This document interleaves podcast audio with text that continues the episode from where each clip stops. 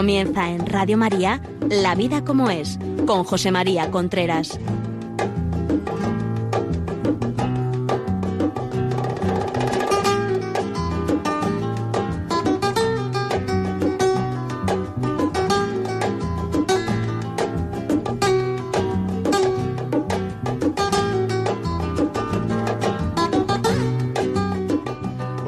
Buenos días. Aquí estamos nuevamente en La Vida como el programa que todos los miércoles a las 11 de la mañana le llega a través de Radio María. Les habla José María Contreras. Quería decirle que a través de Facebook Live nos pueden seguir en el programa. O sea, ustedes ponen Radio María y ya pues en Facebook y ya pues se ve ahí.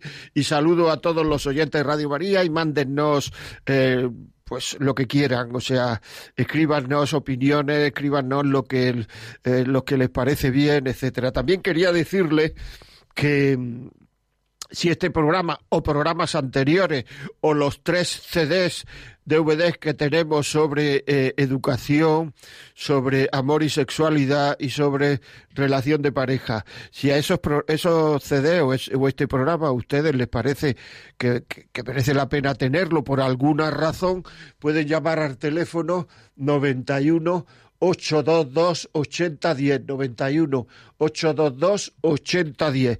También les recuerdo que en el podcast de Radio María, podcast de Radio María en la página web, podcast, La Vida como es, ahí están eh, colgados eh, pues muchísimos programas, más de 100 programas de los que hemos hecho aquí.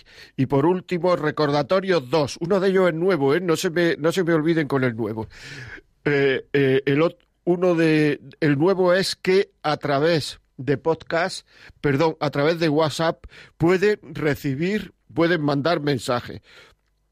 Ustedes llaman al 668-594-383, 668-594-383 y tenemos, y, y nos, solo WhatsApp, o sea, son WhatsApp, o sea, nos pueden mandar WhatsApp 668-594-383. Nos pueden mandar WhatsApp y nosotros los leemos aquí.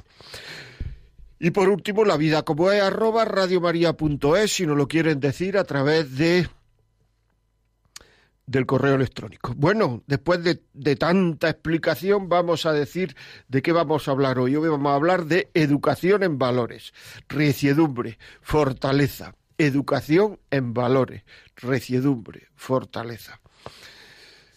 Hay personas que ya no saben lo que es la reciedumbre. Es un tema que llama la atención. ¿eh? No hace mucho en una conferencia dije la palabra reciedumbre y me preguntó uno de los asistentes si es que yo hablaba castellano antiguo. Lógicamente, como si no se sabe lo que significan las palabras, no se puede vivir. Y la reciedumbre, por decirlo así, es la antesala de la fortaleza. Una persona que no es recia, que no es recia, no será fuerte. Y estamos en una sociedad donde la reciedumbre brilla por su ausencia en muchísimos casos. ¿Se acuerdan ustedes cuando hace años se hablaba de, de, los eh, niños mimados? Pues ahora, a que ya no se habla ahora de los niños mimados. ¿Y por qué no se habla de los niños mimados?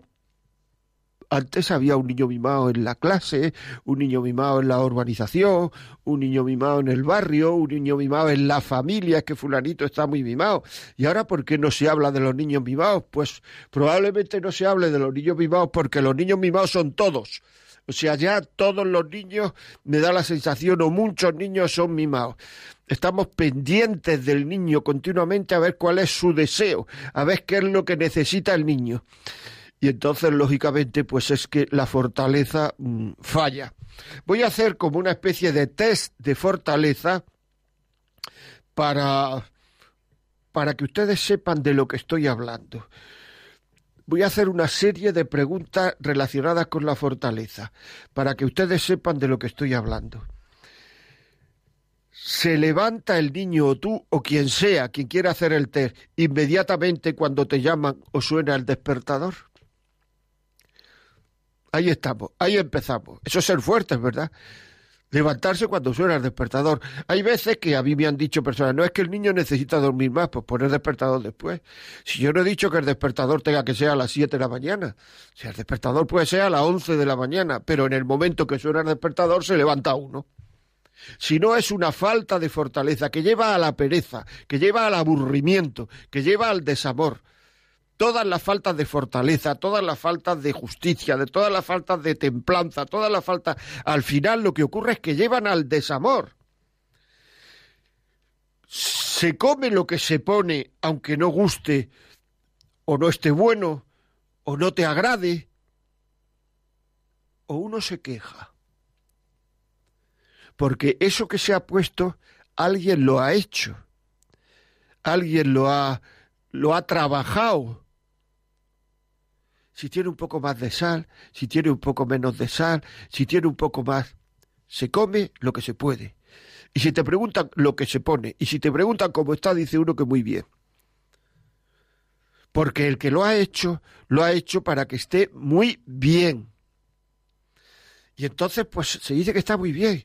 Ustedes se imaginan, y, esto me lo van a entender muchísima gente, lo que es estar toda una mañana trabajando, intentando hacer una, una comida para que guste, y luego a la hora de comer que empiece uno a decir esto no tiene sal, esto está muy caliente, esto está muy frío, esto está poco hecho, esto está quemado, esto está... Dan ganas de decir, pues mira, mañana, mañana haces tú una comida.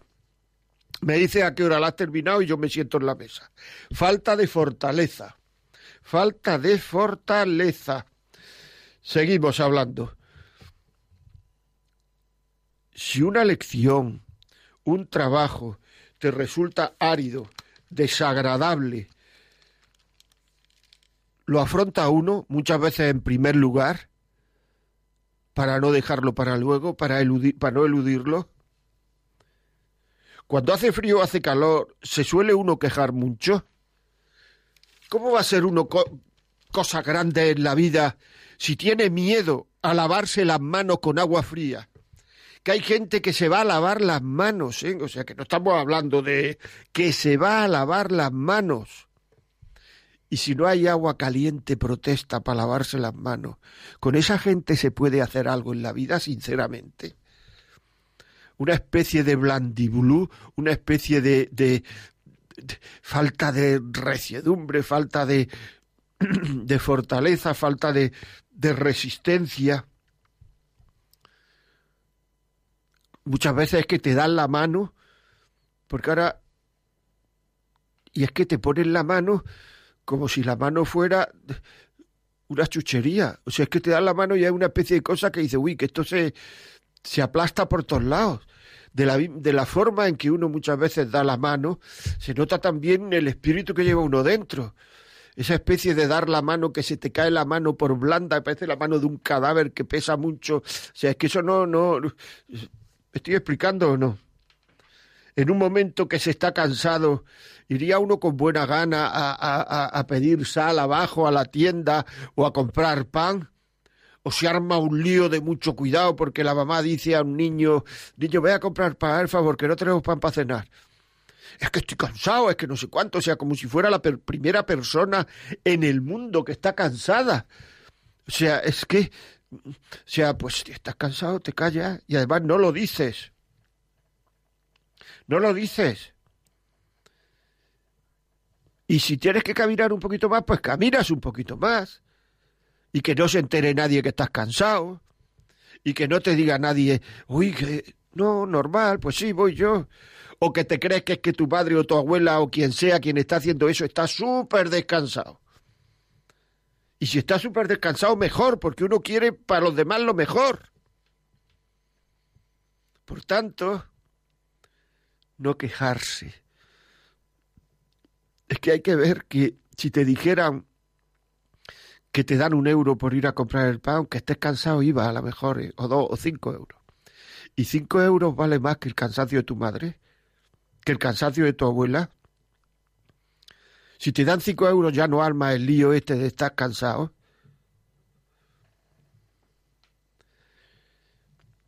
Cuando te has dado un golpe. Estoy diciendo cosas que son de ordinaria administración, que ocurren todos los días 20 veces. Cuando te has dado un golpe, cuando has tropezado, cuando te has hecho una rozadura en el pie, cuando te has hecho una rozadura en la rodilla, cuando te han dado una patada jugando al fútbol. Te constituye en el centro de atención. Muchas veces quien constituye en el centro de atención somos los padres, ¿eh? No es que al niño le han dado una patada, me parece que es que al niño, o sea, le han hecho una operación extracorpórea. Está sentado el niño y todo el mundo mirando al niño. Y entonces el niño se cree súper protagonista, porque se ha hecho una rozadura en la rodilla. Es un niño que va, que va que vamos a tener que coger, no sé, con guantes de seda.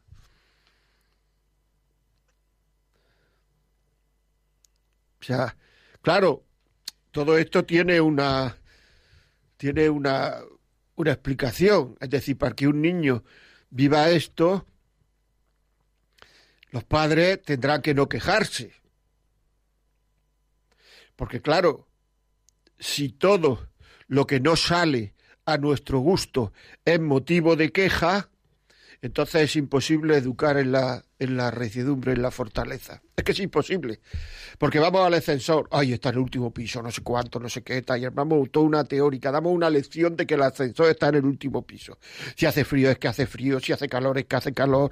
Eh, o sea, todo lo que nos pasa es motivo de queja. Porque mm, siempre queríamos estar en una situación muchísimo más, mm, más cómoda sea, nos quejamos por todo aquello que nos quita comodidad. Y entonces, claro, lo que estamos reflejando y mandando al ambiente de la casa es que todo lo que quita comodidad es motivo de queja. Entonces, claro, el ser humano se va formando en eso, los hijos, los nietos, la gente que tiene alrededor. ¿Para qué sirve quejarse? O sea, una pregunta, a ver, ¿Para qué sirve quejarse? Luego cuando entre la llamada, si alguien quiere, me, lo contesta. No sirve para nada. Ay, es que así se desahoga uno, pues te metes en una habitación tú solo, tú sola y te desahogas. No sirve nada más que para maleducar a los niños. Para hacer niños quejicas. Es que este niño se queja por todo, si oye con frecuencia decir en la familia. ¿Y no será que tú te quejas por todo? Si una vecina o un vecino le preguntase a tus hijos de qué se queja tu padre, de qué se queja tu madre, ¿qué diríamos? ¿Qué diría el chaval? ¿Diría de nada o haría una lista en un minuto? Porque es que estamos focalizados en lo negativo. O sea, parece que lo negativo nos da una cierta emoción. Y siempre que hay algo negativo estamos deseando contárselo a los demás. En cambio, lo positivo en muchísimas ocasiones no es noticia. Y entonces se crea un ambiente negativo, muchas veces ansioso, donde cada vez que se abre la boca es para echar un peso un poquito más grande a los demás, al estado de ánimo de los demás, donde muchas veces mantener un estado de ánimo positivo no es fácil. No es fácil. Y eso lo estamos haciendo nosotros con nuestra actitud, con nuestra queja. Claro. Y luego si además nos lleva a la contraria, pues decimos que es que es que este no está en la realidad. La realidad es lo negativo, lo pesimista, lo la queja, la continua queja, el mundo contra mí. Es muy importante esto, ¿eh, amigo? Muy, muy, muy importante. Tenemos que crear un ambiente, digamos, una ecología, ahora que se habla tanto de ecología, una ecología en, en la familia de forma que la gente esté a gusto, que la gente no entre en casa y, y, cada vez la angustia les vaya sofocando más, porque casi todo lo que decimos, ansiedad, ansioso, negativo, preocupación, eso también es preocupación por los demás, que la gente esté a gusto en la casa.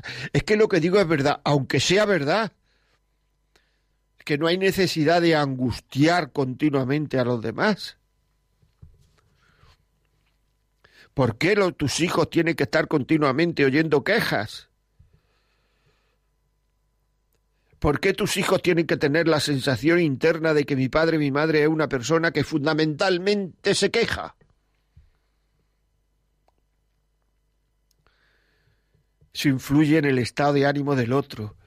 Quita la, la, la, motivación para pelear y ser mejores. Porque si haga lo que se haga, todo está mal.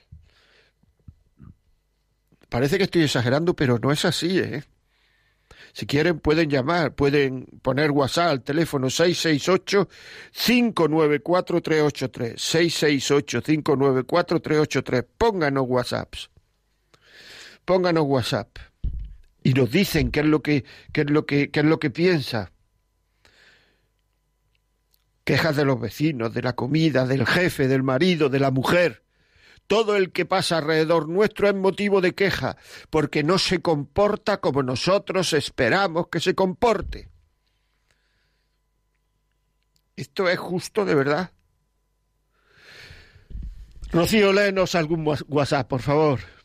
Pues tenemos un mensaje de Vicente de Jaén, felicita a José María por el programa y dice, me gustaría saber cuándo es San Álvaro porque tengo un sobrino que se llama Álvaro y no sé en qué meses. ¿Lo sabría usted? 19 de febrero y el 11 de, y el 12 de mayo. Toma ya, ¿eh? Te he pillado, te creías que no lo iba a decir tan pronto. O sea que, pues el 19 de febrero, Beato Álvaro de Córdoba y el 12 de mayo, Beato Álvaro del Portillo. Muy bien, pues ponnos un audio, por favor, a ver qué nos eh, dice. Le escucho todos los días, aunque todos los miércoles, aunque no llamo, ¿vale? Pero es usted extraordinario. Qué guay qué real, qué verdadero. Venga, le sigo escuchando porque es que merece muy, muy, muy mucho la pena. Venga, hasta luego. hasta luego. Algún texto, por favor.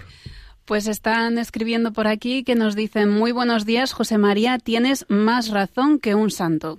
Pues nada, bueno, pues ahí vamos. Muchas gracias a todos por escucharnos, sobre todo por escucharnos y decir a sus amigos, compañeros, vecinos, etcétera, que estamos aquí a las 11 de la mañana los miércoles y que si no pueden, porque yo comprendo que hay muchísima gente que no puede hasta ahora oírnos, pues que descarguen el WhatsApp eh, perdón, el WhatsApp, el podcast de Radio María, que lo descarguen, el podcast de Radio María, y, y, y entonces, pues, eh, nos pueden, no, nos pueden escuchar a través del podcast Radio María, La Vida como es. O que nos vean en Facebook Live, Facebook Live, ahí nos pueden estar viendo. Saludo Saludo a las personas que nos están viendo a través de Facebook Live, porque eso además luego queda en la red y lo pueden ver luego, dentro de un rato, esta noche, mañana por la mañana. O sea, que, que, que, que nos vean, porque esto ayuda mucho a la gente, no nos equivoquemos ayuda muchísimo a la gente.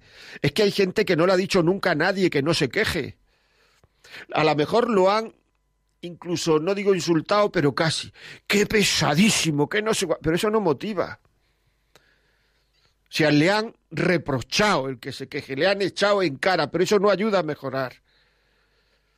Hay que decir las cosas de una manera paciente en el sentido de decir, mira, tú no te das cuenta que con tanta queja sobre el, tiempo, sobre el no tiempo, sobre las escaleras, sobre la limpieza, sobre la, la, la comida, sobre la política, sobre el mando, lo que hace es agobiarnos a los demás. Y entonces a lo mejor esa persona piensa y mejora. ¿Por qué? Porque es que eh, lo que hay que hacer es aceptar la vida como es. La vida como es es la que tenemos. Y esta vida donde estamos es en la que podemos mejorar, no hay otra. Y entonces el estar diciendo continuamente que nos gustaría estar en otra vida, pues eso da a entender, da a entender pues que mm, en la vida en la que estamos no podemos mejorar, no podemos ser mejores, no podemos ayudar a los demás porque nos estamos continuamente quejando de lo que pasa. Y entonces la vida de las personas que se quejan se convierte en una especie de, de, de, de, de amargadura, de amargamiento continuado porque pasan una serie de cosas que van contra esa persona. vamos a ser conscientes si a mí me está pasando esto aquí, en este momento, es que yo tengo que vivir esto bien. Y si uno es cristiano, como un cristiano. Y si no le estamos diciendo continuamente a nuestros hijos, a nuestro tal, a nuestro tal, que esto que me está pasando no nos puede acercar a Dios. Por tanto, estamos desformando, o sea, malformando a nuestros hijos también, además, en la fe, si uno es cristiano. Es así. O sea, la vida es la vida, la que hay, no la que nos gustaría que hubiera, y no la pasada. Y en esta vida, la que hay, con, el, con la paella que en vez de sal hemos echado azúcar, con otro, es cuando uno tiene que mejorar. Y mejora uno no quejándose, mejora uno. Eh, ¿Por qué? ¿Por qué? Porque si no se queja, ayuda a la persona que ha hecho la paella. Y diciendo que la paella está buena, que nunca la he probado con sal, hombre, pero con azúcar, pero que está buena con azúcar también, hombre. Claro que sí. Los defectos del otro, un motivo continuado de queja, un motivo continuado de queja, los defectos del otro. Pero bueno, ¿y tú no tienes defectos? Claro, es que a mí me molestan los defectos del otro porque no son los míos. Y entonces, como yo a lo mejor no tengo ese defecto, pues me parece imposible que el otro tenga ese defecto. Además, es muy fácil de quitar. ¿Por qué? Porque para mí es muy fácil de quitarlo porque no lo tengo. En cambio, los míos sí me los comprendo muy bien. ¿Me explico? Mis defectos me los comprendo divinamente. Y el otro, a lo mejor, es el que está aguantando con buena cara nuestros defectos. Vamos con más WhatsApp. Pues nos ha escrito una oyente que dice muy buenos días, soy trabajadora social de servicios sociales de la Administración local. Todos los días trabajando con familias y menores desde hace 37 años y me parece que vamos para atrás como los cangrejos. Es una pena. Y es que como todo vale, pues así nos va. No hay espíritu de lucha. Gracias por este tipo de programa que nos ayuda tanto. Muy bien, pues muchas gracias a ella. Y nos ha llegado otro WhatsApp, esta vez es un mensaje de voz. Buenos días. Pues mire usted, estoy de acuerdo totalmente con lo que dice usted. Me encanta la, la, la charla que da, porque es que no dice nada más que la verdad. ¿Eh? Hoy en día de verdad los niños están fatal, pero es que los padres también, porque yo estoy cuidando a mis padres, mi padre con 92 años y mi madre con 89. Y mi padre es lo que usted dice, por todo, por todo se queja, está enfadado con, él mismo, con la vida y con todo. Y yo porque soy cristiana, creo en el Señor y en la Virgen, porque si no yo esto yo no lo podría llevar.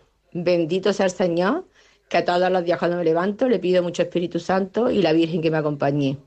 Así que muchas gracias por las charlas que da usted, que nos viene de maravilla. Yo creo que a todo el mundo. Pues nada, muchas gracias a ti. Además, es valiosísimo el tratar a tu padre con cariño a pesar de, ese carácter. Ya tiene 92 años. No me digas que le pasaba desde los 50, vale, pues ahora tiene 92. Trátalo con cariño. Pues nos escribe Amparo desde Valencia, dice, hola, don José María, estoy escuchando el programa de hoy que me parece muy interesante, igual que los demás. Muchas gracias. Efectivamente, me siento identificada en relación con lo que está diciendo, pues me parece que estoy demasiado amargada y no quisiera ser así, pues desearía transmitir otras sensaciones. Repito, muchas gracias por el programa. Fenomenal, así vamos bien. Es decir, cuando, cuando uno internamente dice tiene que tengo que mejorar, ya estoy mejorando. O sea, el querer mejorar ya es mejorar. Igual que el querer querer ya es querer. Mucha gente te cuenta que, que no puede querer, las conversaciones que tengo con gente de matrimonio que tiene algún problema, es que no puedo querer, no siento nada. El querer querer ya es querer. Es que estamos en una sociedad donde como todo es, todo, todo funciona los sentimientos, todo es los sentimientos, lo que me dice el sentimiento y la cabeza que dice. Porque hay veces que el sentimiento va en contra de la cabeza y la cabeza puede ir en contra del sentimiento. Y en muchas ocasiones debe de ir en contra del sentimiento. Porque si no, estamos siendo dirigidos por una serie de cosas que nosotros no controlamos, que es el sentimiento. No lo controlamos en muchísimas ocasiones. En cambio, la cabeza sí la controlamos. Seguimos, amigo. Quiero preguntar.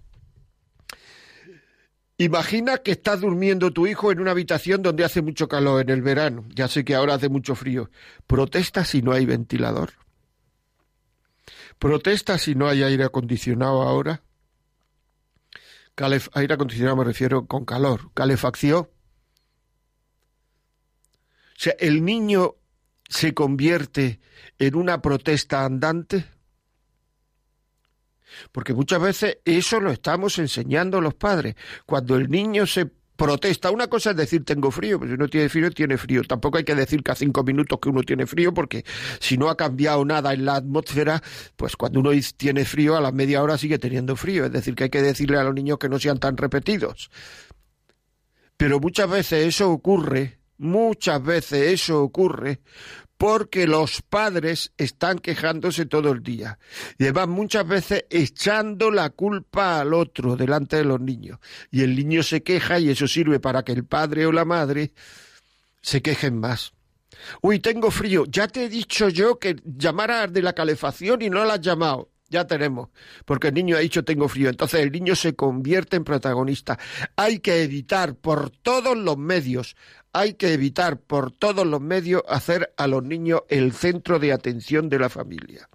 Una cosa es que se atienda a los niños y otra cosa es que los convirtamos en el centro de atención. Cuando un niño se convierte en el centro de atención es un niño que tiene muchísimas probabilidades de no tener reciedumbre, de que le cueste mucho la reciedumbre, de que le cueste mucho la fortaleza.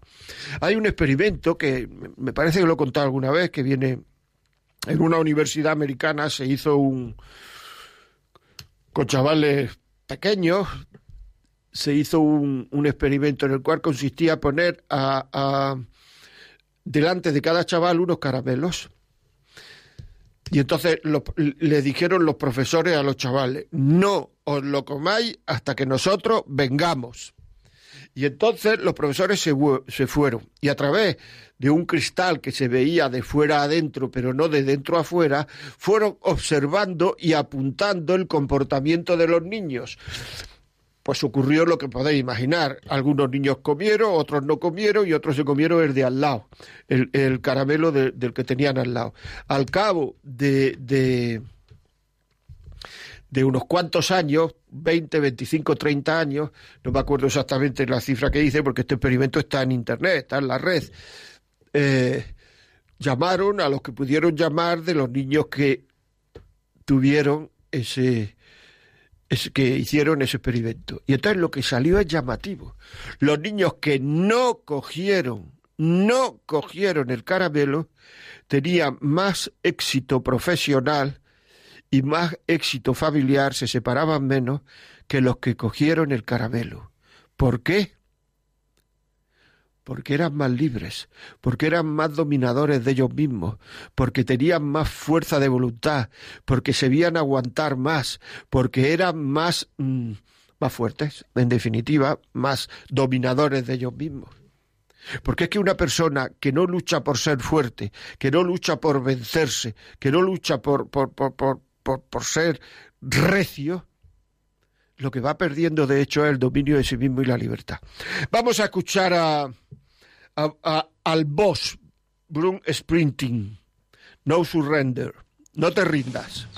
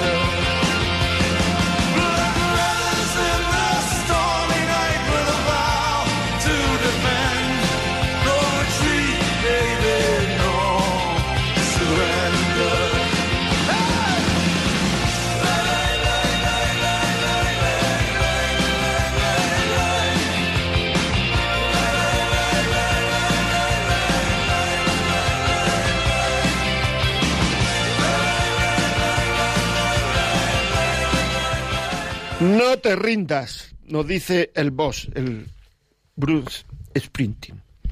No te rindas. Bueno, vamos a escuchar algún, algún WhatsApp más. Ya saben ustedes que si quieren escribirnos por WhatsApp nos pueden escribir al 668-594-383. 668-594-383. Rocío, por favor. Pues a ese WhatsApp nos han escrito desde Portugal. Raúl dice, buenos días José María, te felicito por tu programa y tus enseñanzas. Aprendí a ser mejor padre gracias a Dios con tu ayuda y a Radio María lo logré. Es que está en portugués, hay que ir traduciendo. Le... Es que somos bilingües aquí sí. en la vida como es. Le pregunto si, mi, si cuando mi hijo se lamenta, tengo que seguir sintiendo lástima por él o consolar o adoptar una postura más positiva frente a él. Muchas gracias. Adoptar una postura positiva, decir, venga, no pasa nada, para adelante y ya está. No, no centrarse en el lamento del niño que lo hacemos protagonista. Y entonces lo hacemos protagonista en la falta de reciedumbre y la falta de fortaleza. Y eso, y eso no es positivo para él. Eso es dañarlo al final. Loli desde Córdoba nos, es, nos, sí, nos escribe, muchas gracias José María, estoy de acuerdo con lo que dice, tenemos que ser más positivos, corregir con alegría y sin resentimiento, ser más humanos pensando en el otro. Lo firmo ahora mismo. Muy bien. Pues así es, así es, así es. Seguimos, ahora leeremos más. 668-594-383. Vamos a ver, hay una manifestación fundamental de la reciedumbre y de la y de la fortaleza, porque la fortaleza no es atacar. Muchas veces nos creemos que la fortaleza está en saber atacar al otro. No, la fortaleza fundamentalmente se manifiesta en saber resistir. Y actualmente debemos de ir en muchísimas ocasiones contracorriente en la sociedad, en el trabajo, en el barrio, en la comunidad de vecinos, incluso con nuestros amigos e incluso más todavía con nuestros familiares. Debemos, debemos de ir contracorriente. Yo hablo, como ustedes saben, con muchos matrimonios, chavales, etcétera. Muchísimas de las relaciones entre adolescentes que hay es y entre novios es porque no se atreven a decir que no. Así de claro porque piensan que van a ser rechazados, porque piensan que no. Y entonces, el saber decir sí o no, de acuerdo con sus convicciones, y no bajo presiones o influencias que son perjudiciales o son seductoras de sus amigos de la sociedad, es una gran muestra de fortaleza, de reciedumbre, de libertad porque eso a mí me hace libre. Es decir, tienen que saber nuestros hijos que tienen que ir contracorriente. Es que ahora sus amigos, no sé cuánto, pues si es igual, si es que ahora es sus amigos, luego son sus amigos, luego es el ambiente de trabajo, luego es, si es que van, una persona que quiera compartirse de acuerdo a unos valores, va a tener que ir contracorriente hasta que se muera. Y si no se educa, ahora, cuando son jóvenes, si no se les educa en la fortaleza, en la recidumbre, serán chavales que serán muy manipulables, muy manipulables, porque no sabrán decir que no. Estarán y harán lo que quieren el que les rodea. Y si una persona se siente orgulloso de sus valores, tiene que saber decir que no, aunque se juegue la amistad de sus amigos, que no se la jugará porque en el momento que habla de respeto, porque muchas veces quien presiona hacer las cosas mal son quien ya la ha hecho mal. Y muchas veces presiona porque tiene espíritu de culpa, porque se siente culpable. Y si las hace todo el que le rodea, pues entonces él será menos o ella será menos culpable, porque es que lo hemos hecho todos. Si soy la única persona, yo no lo haría. ¿Cuántas veces le he hecho, le he hecho a, a, a a, adolescentes, a, a, novios, esta pregunta. Si no lo hiciera nadie, ¿tú lo harías? Siempre me han respondido no. Luego tú lo haces porque lo hace la gente. Porque si no lo hiciera nadie, tú no lo harías. Pero tú qué piensas entonces? ¿Cuáles tus valores? ¿Cuáles son tus convicciones? O tus convicciones y valores depende de lo que piensa la gente que te rodea. Es así. Saber aguantar. Hay que luchar con, con, con fuerza en las cosas nobles que nos interesan.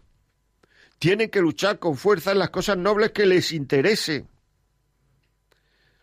Que sepan ejercer con firmeza su irrenunciable derecho a practicar la objeción de conciencia. Yo no pienso así, no me puedes obligar. A aceptar contrariedades y molestias que tengan que ver con su estilo de vida.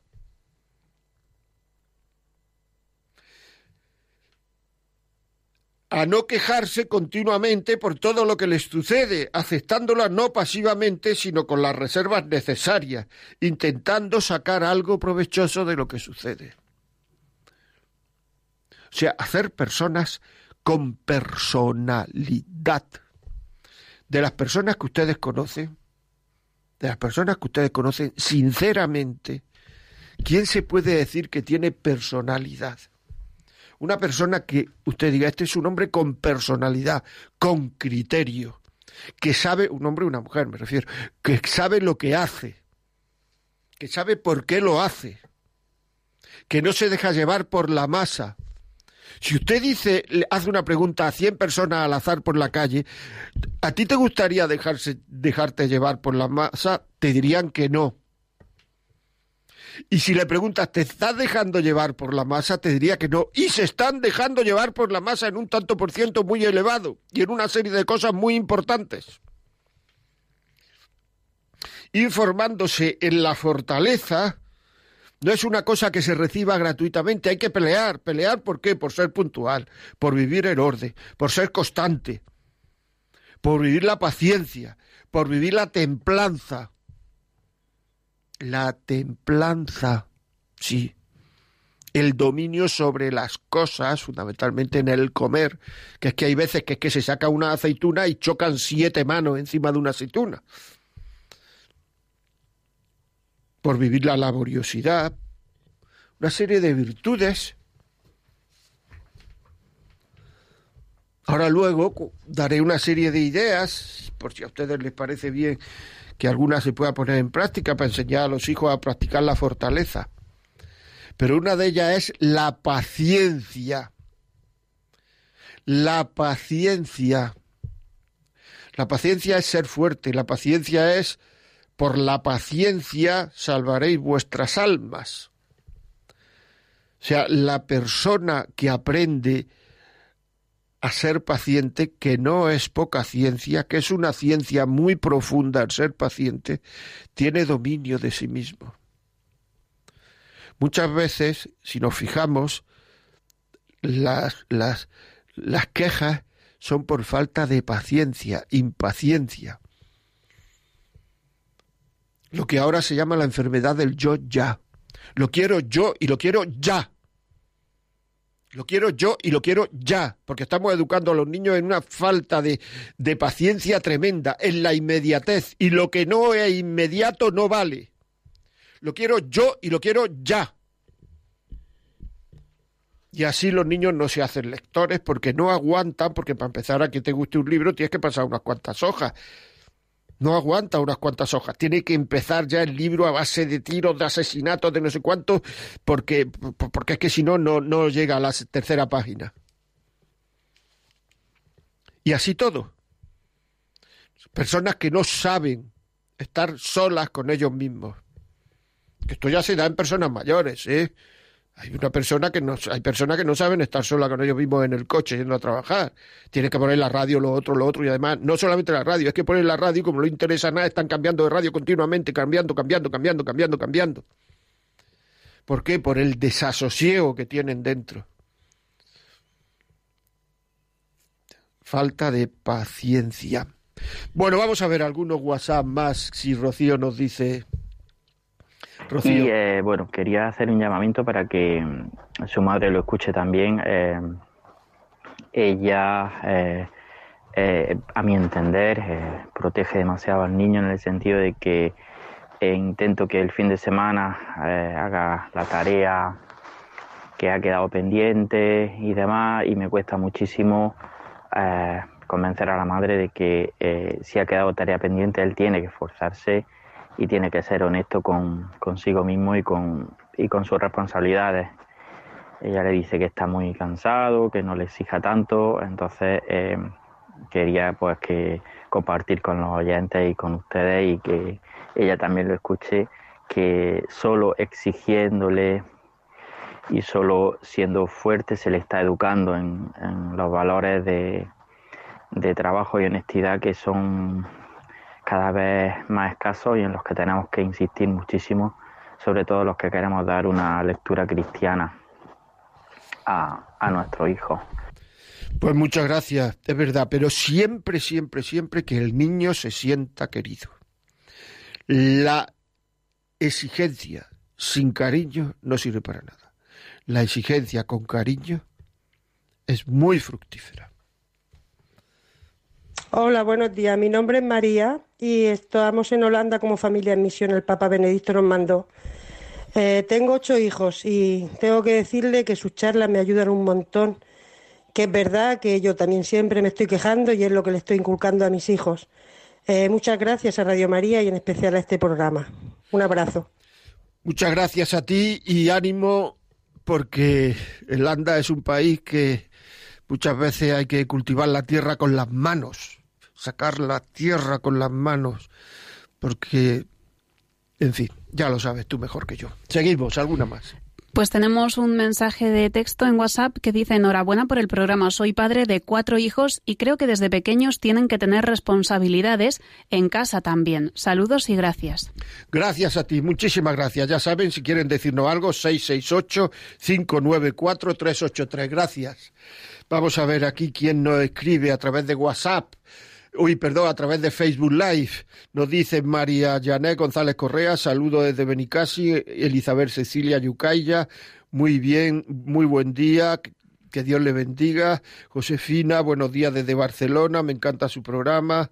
Mm, hace falta educar en valores, González Correa, sobre todo a los jóvenes que están siendo invadidos de figuras artísticas a través de todos los medios, invitándole a e incitándole a faltar respeto a sus padres, a atentar contra su vida, a valorar más el cuento ese del cambio climático que una vida en el vientre de su madre, etcétera, etcétera. Es verdad que hay personas con su actitud tan tóxica que uno no quiere ni llegar a casa por más necesidad y cansancio. ¿Cómo cambiar esa actitud en una persona que se queja de todo y que nada le conforta? Haciéndoselo decir en un momento en que está receptivo y si no puede y si no lo hace, pues ¿qué le vamos a hacer? Me hizo reír como si fuera la primera persona que está cansada en el mundo. María Córdoba, muchísimas gracias, muchísimas gracias. Manuel Sánchez Telles, sé fuerte es dar amor, en la hora y en el tiempo, en el dulce y en lo amargo, en el placer y el sufrimiento. Amar con fortaleza, con la mirada siempre al cielo. Cecilia Rodríguez. Como siempre, excelente saludo y bendiciones. Ramiro Cabezamato, buen día, don José María. Creo que más que hijos blandos hay padres demasiado blandengues, más que nuestros hijos somos nosotros los padres los blandos. Pues a ver si, a ver si va a llevar razón esta mujer, porque es que es así, muchísimas veces. ¿Cómo puedo ayudar a alguien que no vive conmigo a ir disminuyendo las quejas de cada día? Pues explicándoselo poco a poco, a lo mejor pidiendo este programa y, y poniéndoselo al lo podéis pedir al 91 822 8010 y entonces se lo ponéis o descargándolo de de, de, de, uy, de WhatsApp iba a decir, de podcast, Radio María, podcast, eh, La vida como es, podcast, lo descargáis, se lo ponéis. Dina Ortega, qué genial este programa, apenas hoy lo escucho. Pepita Más, estupendo programa. María Córdoba, que no nos falte su programa. Muy bien. Eh, Lorena Pedraza, buenos días, enhorabuena por el programa. Jennifer Márquez, buenos días, buen programa. Muchas gracias a todos. En realidad, son ustedes los que hacen el programa. Vamos a ver. Eh, eh, nos escribe Anabel Tobar, buenos días y gracias. tu correo electrónico por su programa me hace muchísimo bien. Soy madre de siete hijos desde 17 a 4 años y me ven como una gruñona porque les enseño el orden, que pienso que es una de las mejores virtudes en sus quehaceres diarios. Me dicen que estoy quejándome siempre. Me gustaría saber cómo puedo hacer para que no me vean como una gruñona, porque mi intención es enseñarle valores. Bueno, pues estoy pensando antes de de decir algo, pensar lo que uno va a decir. Es que eso algunas veces es difícil, pero, pero las cosas antes de salir por la boca tienen que pasar por la cabeza. De todas formas, si alguna vez te ven, no te importe. Porque, pero las personas dicen que somos gruñones cuando cuando decimos las cosas, cuando corregimos reprochando. Si no reprochamos y sencillamente corregimos, o sea, pon en orden esto, quita esto, quita la mesa, pon arte la cama, eso así no nos van a decir que somos gruñones. Nos van a decir que somos gruñones cuando empezamos a decir arte la cama, que te lo he dicho 20 veces, no y entonces ya reprochamos y, entre comillas, el otro se siente agredido. Ahí es cuando dice que somos gruñones. Pero si no, mm, no lo van a decir. Por tanto, antes de abrir la boca, eh, pensar eh, qué va a decir uno. Ya sé que alguna vez eso es difícil, pero bueno, pues eh, si se puede hacer, pues ahí vamos. O sea, continuamos, continuamos hablando de reciedumbre, de fortaleza, que cuando uno ve a una persona recia, que no se queja, que sonríe cuando está cansado, es que muchas veces el mayor esfuerzo que podemos hacer, fíjate lo que te digo, el mayor esfuerzo que podemos hacer en el día es llegar a casa y sonreír. ¿Eh? Es que ya si sonreímos, porque a lo mejor los que están en casa piensan, a ver cómo viene este, esta hoy. Entonces llegamos, sonreímos, uff, se extiende una especie de corriente de paz por el aire y por el ambiente que es maravillosa. O sea, enseñar a los hijos desde pequeño que sean fuertes, que sepan ofrecer sacrificios por los demás, que sepan sacrificarse por los demás. Por ejemplo, no sentarse siempre en el mejor sillón del salón. Ya está, ahí hay un ejemplo está la abuela que le doy la espalda, el abuelo que le doy la cadera, el otro que no sé cuánto, tal. Llega el niño, ta, tapló. Y además le dice, niño, quítate y te dice que no. Pero bueno. ¿Pero dónde vamos? Se levanta que porque se, se siente el abuelo, hombre. Claro. Para los demás el mejor sitio. Y si tú pues te sientas en el suelo, y ya está, divinamente en el suelo, hijo. Evitar a los hijos que la moda les esclavice. Eso es ser fuerte. Y que sepan decir que no por muy de moda que esté. Claro, o sea, que decir, si se lleva esto y, a él no le gusta, porque es que muchas veces eh, eh, es que no le gusta y lo hacen porque le hace su compañero de clase, porque lo hace su amiga, porque lo hace su amigo, porque lo hace su primo, porque o porque si no le va a parecer que es un colgado una colgada. Que no. Que no les esclavice la moda, por favor. Que sepan decir no a lo que sale en televisión y le hace daño como persona. ¿Esto qué te aporta? Y tener conversaciones con ellos. A ver, hijo, este programa a ti qué te aporta. O sea, ¿qué sacas de mejoría? Enseñarlos a pensar, que es cuando nos dicen desde pequeños que van a hacer algo, no decirle sí o no, preguntarle por qué. Y entonces que ellos sepan dar razones a lo que van a hacer. Que sepan dar razones a lo que van a hacer.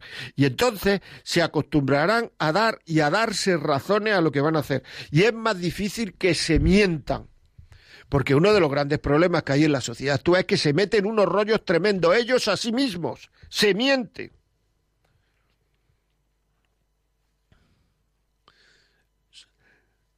Enseñar a los hijos a luchar contra los defectos de su carácter. Es que saltan enseguida, es que está en la adolescencia. Y eso se dice disculpándolo. Pues si está en la adolescencia, que luche por no saltar. Lo importante, fíjate tú, voy a dar un poco de moral, lo importante no es vencer, es luchar. Pero si está en la adolescencia y él sabe que tiene que luchar por no enfadarse, que luche, que vencerá algunas veces. Que se aguante el mal genio, aunque tenga razón. Aunque tenga razón. Si el mal genio no es cuestión de razón o no razón, el, el mal genio es una cuestión personal. Que se aguante el mal genio, aunque tenga razón. Voy a dar una serie de, de no sé, de, de, en el hogar, pero antes vamos a tener algún WhatsApp. Vamos a ver. Rocío. Pues nos escribe un oyente que dice, la educación tiene que partir de la autoexperiencia. Creo que hay que suprimir el no de la educación, dialogar con él para que llegue a la conclusión de que eso no es correcto, conveniente ni bueno para él. El no tiene que decir el educado, no el educador. Bueno, eso estoy de acuerdo hasta cierto punto. Hay veces que no le podemos pedir a los hijos que lo entiendan todo y hay cosas que a lo mejor los hijos no están en edad de comprender, pero no les conviene. Y entonces tienen que saber que tiene que haber también una disciplina, porque si lo tienen que entender todo, llegará un momento en que lo que no entienda no lo haga. Y hay muchísimas cosas en la vida que uno no entiende y tiene que hacer pero la segunda parte de, la, de, la, de lo que ha dicho este señor estoy, estoy de acuerdo, que, que, que, hay que dialogar, que hay que decir, por supuesto, pero que no siempre uno tiene que entenderlo todo, porque entonces su justificación será no lo entiendo. Vamos con un mensaje de voz. Hola, buenos días. Este es otro mensaje para que me dé un consejo, José María. Mi hija le gusta mucho cuando tiene un dinero gastarlo. Y mi marido la ha obligado a que trabaje sin pagarle la academia para que ella se tenga que pagar la academia. Entonces, no sé si lleva razón o no, o es demasiado duro con ella. Quisiera saber si seguimos con ese tema para que ella se dé cuenta lo que cuesta ganarlo, que es lo que dice mi marido. Se tiene que dar cuenta lo que cuesta ganarlo para que no se lo gaste tan rápido. Muy bien, pues, ¿qué puedo decir? Pues yo puedo decir que me parece bien lo que hace su marido, pero habría que conocer a su hija. Es decir, así un consejo. A mí me hicieron eso cuando tenía 17 años, 16, 17 años. O sea, quiero decir, y a mí me vino muy bien. Pero habría que conocer a su hija. Pero de todas formas no está muy descaminado lo que dice su marido, pero habría que conocer a la niña. No se puede dar un consejo global siempre y para todos. Muy bien, seguimos. Una cosa que dificulta mucho, en mi opinión, y a mí me pasa con mi hijo, especialmente con el pequeño, es el, no asumir que tengan que sufrir, el no dejarles que se frustren, hasta el punto de que yo he sido capaz de hacerle alguna tarea, alguna lámina, alguna cosa, porque, bueno, siempre hay una excusa para decir es que tú no le has ayudado lo suficiente, es que tú en fin, y él no, no le dejas crecer. Así es, estoy de acuerdo. Es decir, los niños tienen que sufrir lo que tienen que sufrir a su edad.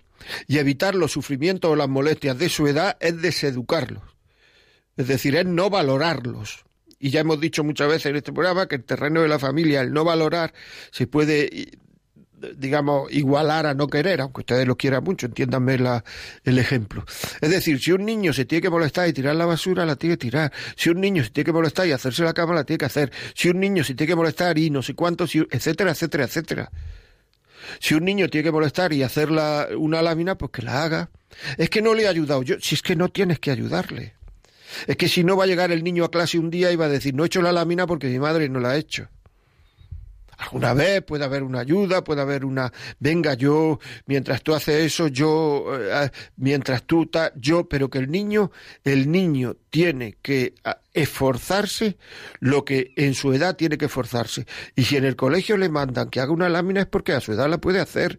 A lo mejor le podemos quitar, digamos, distracciones y le podemos decir, bueno, pues vete a tu cuarto y yo me quedo aquí con tus hermanos para que no te distraigan, etcétera, etcétera. Pero hacerle las cosas, no. O sea, hacerle las cosas, no. Un día, una vez me dijo un chaval, mi madre me decía, arme la cama. Y entonces yo cada vez la hacía peor y mi madre me regañaba. Y me dijo, ¿y sabe usted por qué la hacía peor? Porque después de hacer la cama venía mi madre y la hacía. Lo que yo había hecho mal lo corregía. Entonces llegó un momento que yo decía, bueno, si va a venir luego mi madre a corregirlo, pues la haga ella. Es decir, si el niño hace mal la cama, la cama se queda mal hecha. Así de claro, se queda mal hecha. Y se le dice, mira, esto está tal. Y al día siguiente intentará hacerla mejor. Ahora, si todo lo que el niño hace mal lo, se lo arreglamos nosotros, llega un momento en que no, los niños no son capaces de luchar por, por, mejorar. Porque en el fondo, ¿para qué voy a mejorar? Si al final está todo bien hecho. ¿Queda alguno, algún WhatsApp? No, pues venga, vamos, vamos con los últimos y nos vamos. Yo me quejo, pero creo que tengo razón, porque mi marido se levanta y hace su vida y su dinero es suyo, su mujer es suya y todo es suyo y él le hace todos los días su santa voluntad. Y yo soy su criada y mi dinero es su dinero y así todo. Bueno, pero este no es un problema de queja, esto es un problema matrimonial. Es decir, que esto es un problema de relación de pareja, no es un problema de queja. Luego nos han escrito un mensaje de texto que dice, le felicito por su programa, tengo un hijo de 13 años con déficit de atención innato. Por este motivo no queremos que tenga teléfono móvil, pero es un combate, pues es el único de su clase que no tiene móvil. ¿A qué edad recomienda usted que los menores lo tengan? Muchas gracias. Eso depende del, del, chaval. En este caso, si usted me dice esto, yo lo felicito porque no tenga móvil. Una cosa es no tener móvil y otra cosa es no tener smartphone. A lo mejor lo que el niño con déficit de, de atención, que a lo mejor puede engancharse muy fácilmente a cosas que vienen en el móvil y perder el tiempo y no estudiar, etcétera, a lo mejor se le puede comprar un móvil, que un móvil es llamar, recibir llamadas y recibir mensajes. Y eso existe. Y cada vez lo tiene más gente para no engancharse, ¿eh? Ojo. Ahora, claro, si a un chaval que tiene déficit de atención, etcétera, se le compra una cosa donde el mundo está ahí dentro, en el smartphone, pues claro, le vamos a favorecer. El, el, no hay una, no hay el, déficit de atención y el, y el engancharse. No hay una edad para tener móvil. Pero cuanto más tarde, mi opinión es cuanto más tarde mejor. O sea que enhorabuena. Y tenemos otro mensaje que dice muy buenos días, gracias por su programa, por los consejos, siempre le escucho. Tengo una pregunta, ¿qué puedo hacer con mi hija ya que mi esposo y yo trabajamos y ella se va al colegio y a última hora sale y la primera que es la primera que llega a casa? Le decimos que primero tiene que hacer las tareas de casa y luego ver la tele, pero ella hace lo contrario, primero la tele y luego lo demás. Hemos tenido que esconder el mando y el cable de la televisión para que sepa que no tiene que verla, pero es una situación muy complicada. ¿Qué podría decir? Bueno, depende de los años que tenga la niña. Pero hablar con ella, ponerle meta, a ver si lo consigue, pues no sé, o sea, llegar y que pase 25 minutos o un cuarto de hora sin ver la tele, o hasta que haga los deberes de la primera asignatura, o hasta que, o sea, pequeñas tareas, porque claro, no ver la tele así en general, llega cansada, no sé cuánto, pues entonces a lo mejor lo que hay que hacer es ponerle pequeñas tareas. Bueno, amigos, yo creo que que tenemos que terminar porque aquí estamos a las I58. Eh, muchísimas gracias a todos, muchísimas gracias Rocío eh, y les decimos, les recordamos, la vida como es arroba radiomaria.es. Ya sé que hay algunos eh, mensajes que no he contestado. Después, si usted este programa cree que le puede servir a alguien, llámenos al 91 822 8010, 91 822 8010 y se los mandamos a casa. Y luego, como siempre digo, el, el podcast. Entren en La Vida Como Es, podcast Radio María, claro, podcast, y ahí pueden descargar el programa y escucharlo. Hasta el miércoles que viene, no se olviden, si el médico le da cita para el miércoles a las 11 y no es una cosa grave, si tienen que ir a ver a su prima, etcétera, no, tengo la vida como es en Radio María. Hasta entonces, un abrazo.